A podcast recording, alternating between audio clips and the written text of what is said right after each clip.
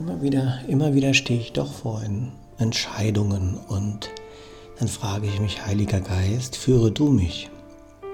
Dann gibt es ja die Empfehlung, dass das Ego meldet sich immer zuerst.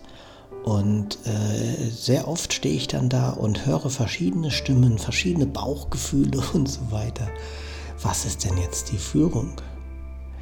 Ich habe mal diese, habe mich immer vor einer Entscheidung befunden und ähm, habe sehr lange nachgedacht und so viele Signale interpretiert, da ich gedacht habe, jetzt, das ist es, geh los.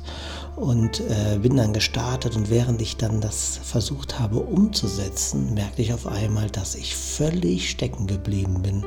Ich hatte da kein Wort mehr rausgebracht, ich habe rumgestammelt wie ein kleines Kind als ob ich das erste Mal an der Tafel stünde.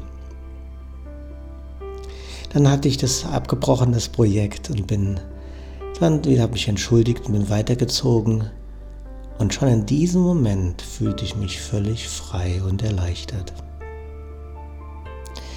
Warum erzähle ich das? Das ist für mich eine Erfahrung gewesen.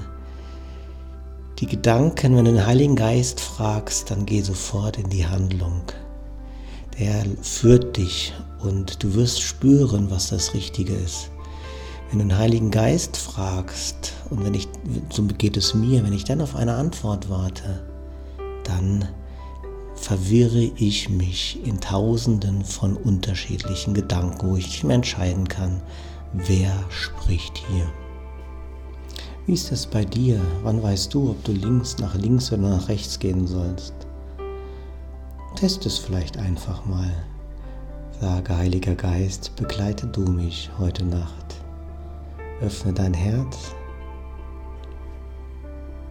und heiße den Frieden willkommen und schlafe dabei ein. Ich wünsche dir eine friedvolle und wundervolle gute Nacht.